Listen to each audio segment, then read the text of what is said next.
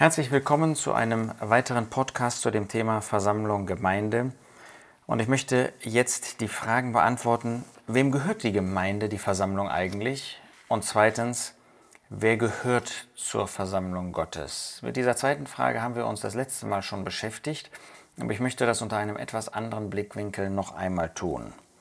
Wem gehört die Versammlung Gottes? Dazu möchte ich einen Vers aus Apostelgeschichte 20 vorlesen.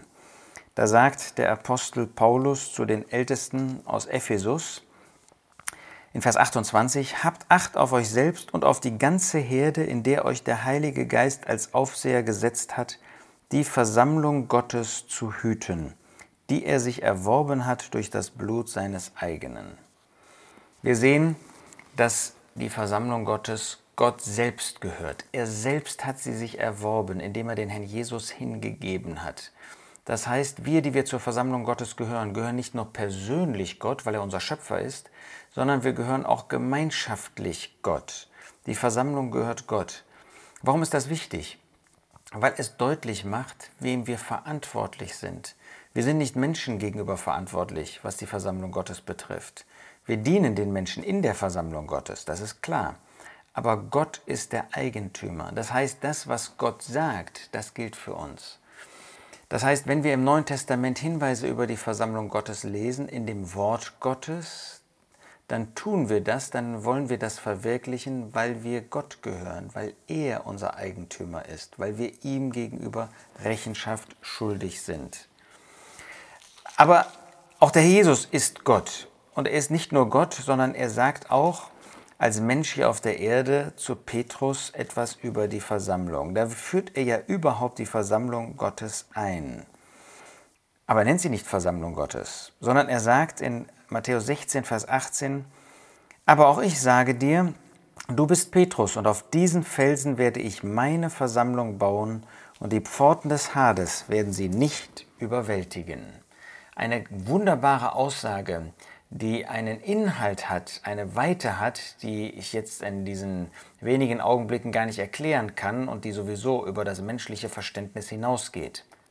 Wichtig ist mir in diesem Zusammenhang, es ist die Versammlung des Herrn Jesus. Und wenn Petrus kurz zuvor eine Offenbarung über den Herrn Jesus hatte, dann zeigt uns diese Offenbarung, wovon Petrus spricht. Er hatte den Herrn Jesus Christus den Sohn des lebendigen Gottes genannt, das heißt den wahren, den ewigen Sohn Gottes. Das ist der Herr Jesus und wenn die Versammlung hier ihm gehört, dann ist er das als der Sohn des lebendigen Gottes. Nicht einfach als Mensch, er ist natürlich Mensch. Und so stand er vor Petrus, sondern er ist der ewige Gott. Und dem gehört die Versammlung. Der ist es, der die Versammlung baut. Der ist es, der die ähm, Grundlage der Versammlung ist, die niemand angreifen kann, weil der Sohn Gottes, der Sohn des lebendigen Gottes über allem steht. Die Versammlung Gottes gehört also Gott und sie gehört dem Herrn Jesus. Wir sind dem Herrn Jesus gegenüber verantwortlich bei all dem, was wir in der Versammlung, in der Gemeinde Gottes tun.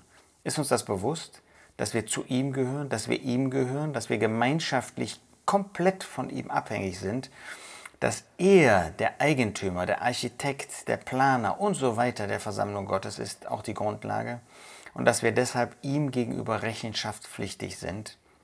Ich wünsche dir, dass dir das bewusst ist und dass du deshalb auch das Versammlungsleben, zu dem du beiträgst, du gehörst zu der Versammlung Gottes, wenn du an den Herrn Jesus glaubst, dass wir deshalb unser Versammlungsleben, Gemeindeleben so führen, dass der Herr Jesus geehrt wird, dass wir uns bewusst machen, wir gehören ihm, wir sind ihm gegenüber verantwortlich.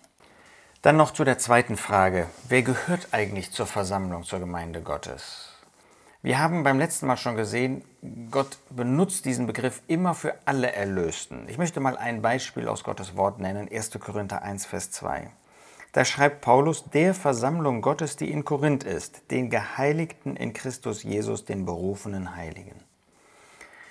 Die Korinther waren alles andere als solche, die wirklich für Gott lebten, die in Abhängigkeit von Gott lebten, die Gott die Ehre gaben. Sie suchten vor allen Dingen das ihre.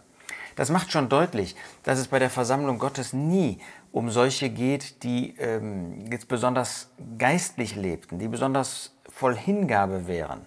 Ja, Gott wünscht, dass wir so unser Leben führen. Und er wünscht und er möchte ausdrücklich, dass wir, die wir zur Versammlung Gottes äh, gehören, dass wir für ihn leben. Aber die Versammlung Gottes ist nicht der Verein derer, die besonders geistlich sind. Dann gäbe es nämlich niemanden. Wer könnte schon von sich sagen, dass er geistlich hingebungsvoll lebt? Leider keiner. Der Maßstab des Herrn Jesus ist so hoch, dass keiner ihn erreicht. Aber wir wollen ihn anstreben. Und wir wollen so leben. Aber die Versammlung Gottes besteht aus allen Erlösten. Ja, sie sind in Gottes Augen Geheiligte. Das heißt, solche, die er zur Seite gestellt hat, die er aus der Welt herausgenommen hat und für sich reserviert hat, die jetzt ein Leben für ihn führen können und führen sollen. Es sind berufene Heilige, es sind wirklich Heilige, solche, die jetzt in Gottes Augen heilig sind und seiner Natur entsprechen die gehören zur Versammlung Gottes. Sie sind berufen, weil er sie gerufen hat mit seinem Ruf, sie aus dieser Welt herausgerufen hat und sie zu sich gebracht hat, ihnen neues Leben gegeben hat, das seiner Heiligkeit entspricht. Aber das sind alle Erlösten. Jeder, der den Herrn Jesus als Retter angenommen hat, er gehört dazu. Du auch? Hast du den Herrn Jesus als Retter angenommen? Dann gehörst du zu seiner Versammlung, zu seiner Gemeinde. Und dann ist die Frage, gehst du in Zusammenkünfte, der Versammlung der Gemeinde Gottes? Suchst du die Gemeinschaft der Gläubigen? Bist du jemand, der wirklich auch das Versammlungsleben kennt und verwirklicht? Oder geht es dir nur darum, persönlich für den Herrn zu leben? Persönlich sollen wir für den Herrn leben, aber das ist nur ein Teil unseres Lebens. Jemand, der auf das Versammlungs-, das Gemeindeleben verzichtet, ist wie jemand, der nur mit einem Bein durch die Gegend läuft. Nee, das kann gar nicht laufen sein. Das ist nur ein Hüpfen. Das ist überhaupt nicht gesund, das ist auch nicht normal und damit kommst du auch nicht in einer Geschwindigkeit vorwärts, die der Herr möchte. Das ist krank und krankhaft. Er möchte, dass wir ein persönliches Glaubensleben haben und er möchte, dass wir ein gemeinschaftliches Glaubensleben haben. Und damit wollen wir uns dann weiter auch in den nächsten Podcasts beschäftigen.